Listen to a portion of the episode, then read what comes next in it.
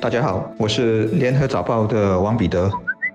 各位听众，大家好，我是新民日报的朱志伟。昨天财政部长的声明，其实重点是放在政府拨出约十二亿元资助各项辅助措施，以帮助因防疫措施收紧而受影响的新加坡人员工和企业。辅助措施是政府为高警戒解封第二和第三阶段推出的。包括调高部分受影响行业通过雇佣补贴计划可得的薪金补贴率，以及减免中小型企业和非盈利机构的租金等等。这些措施其实并不新，但还是有用的。我身边的很多朋友都在疫情的当下受到不同程度的冲击，然而一提到政府的措施援助，他们还都是竖起大拇指的。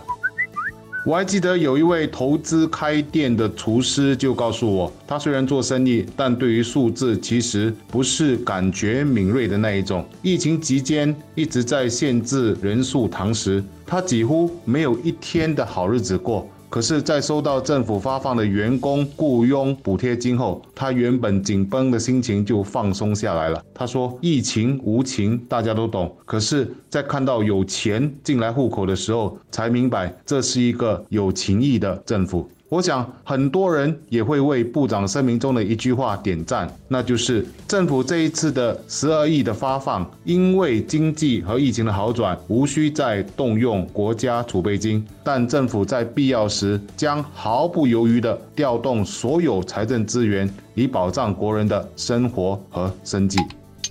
十二亿元来自两个渠道，一个是本来这个财政年就有预拨的一笔六亿元的金额，原本是用来建深隧道应沟系统和南北交通廊道的，现在这笔钱会先动用来补这十二亿元缺口的一半。至于这两个大型基建项目，不是不建，而是会借钱来建。不知大家是否还有印象？我们今年五月刚刚通过了国家重大建设借代法令，简称新啊，就是今后国家的超大型基建项目，特别是能够让很多代人受惠使用的，可以通过新啊来取得融资建造，而不必全部由我们这一代人正在交税的公民一次过的承担。至于第二个渠道，就是还缺少的六亿元，会动用本来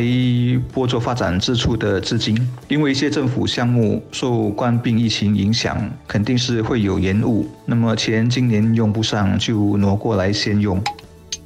这场世纪疫情爆发以来，很多国家都应付得很吃力。最普遍的是两种现象：一是本来就贫困的国家，现在借贷无门，雪上加霜；二是就算有钱的西方国家，也捉襟见肘，逼得必须大规模举债来给国民纾困或者刺激经济。但赤字一直扩大，债台越筑越高，以后是不是能还得上，大概也顾不了了。我们是很少数情况没那么糟的国家之一，因为前人勤俭持家，留了相当丰厚的。家底抗疫这一年半以来，我们打开国库，已累计动用了五百三十多亿元来应付这场瘟疫。这当然值得我们庆幸和自豪，但也必须头脑清醒地告诉自己，储备金是有限的，它不会像水龙头那样一开就有水不停地流出来。而且，未来是否还有比官病更凶险的疫情，又或者有别的更紧迫的需要，